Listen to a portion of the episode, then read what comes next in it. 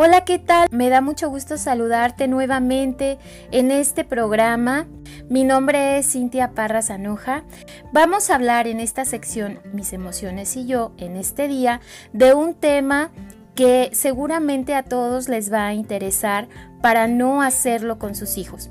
El día de hoy vamos a hablar de la sobreprotección. Y como bien la palabra lo dice, la sobreprotección es el exceso de cuidado hacia nuestros hijos.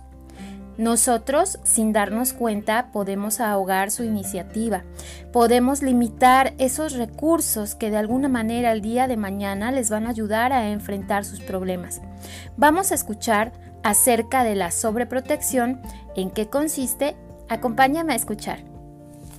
La sobreprotección se le ha llamado también a ese amor que hace daño es un amor que bloquea la iniciativa de los hijos y que manda el mensaje de tú no puedes solo y por eso siempre voy a estar aquí para hacer las cosas por ti.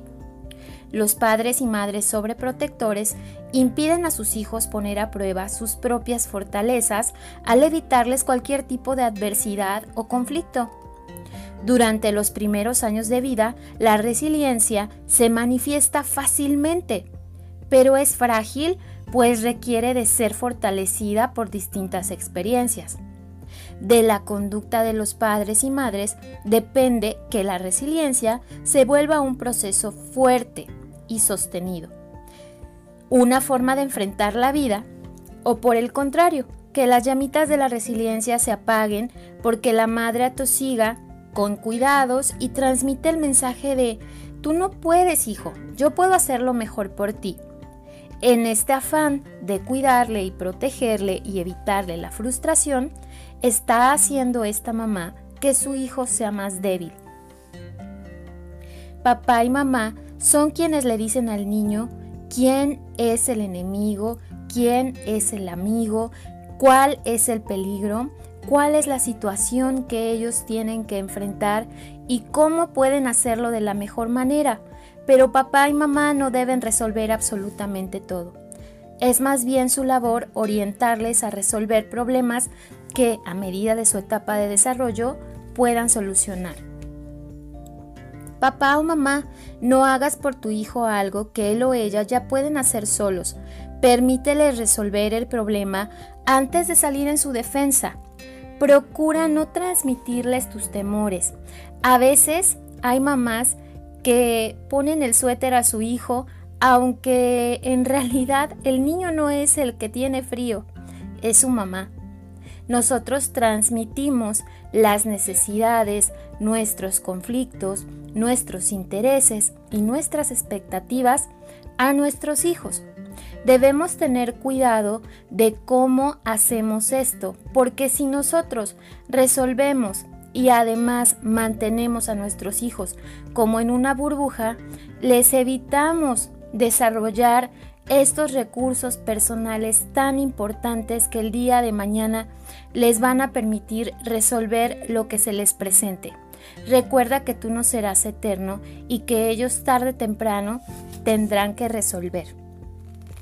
También quiero decirte que las historias más conmovedoras de fortaleza en los niños surgen a partir de situaciones adversas.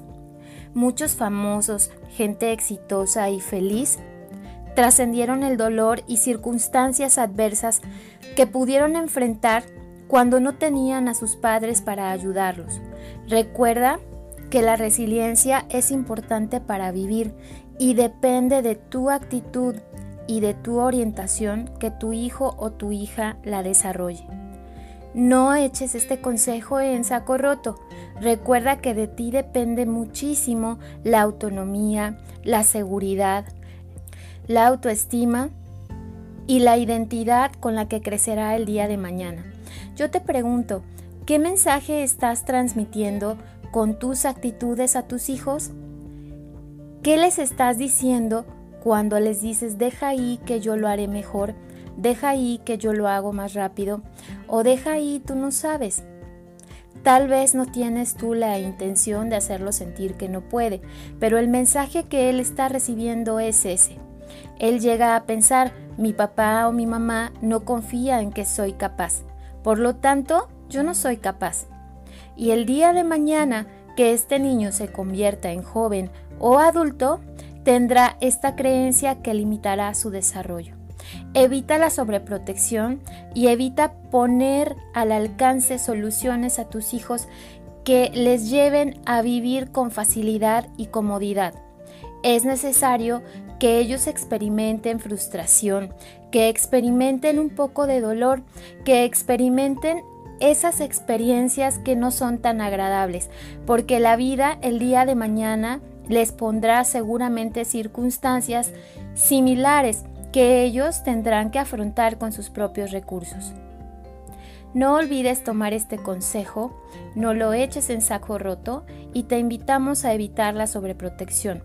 Por el contrario, lo que puedes hacer es amarle firmemente y decirle, veo que esto te está costando trabajo, pero también creo que puedes lograrlo si te esfuerzas. Yo estaré aquí para ayudarte y alentarte. Mensajes como este son benéficos y le van a ayudar a desarrollar su autoconfianza. Espero que este mensaje el día de hoy te sirva para ponerlo en práctica en la relación con tus hijos. No olvides que de ti depende cambiar la dinámica familiar y que estás desarrollando tus recursos parentales para ser ese papá o mamá que tu hijo necesita. Muchas gracias por tu atención a este mensaje. Hasta pronto.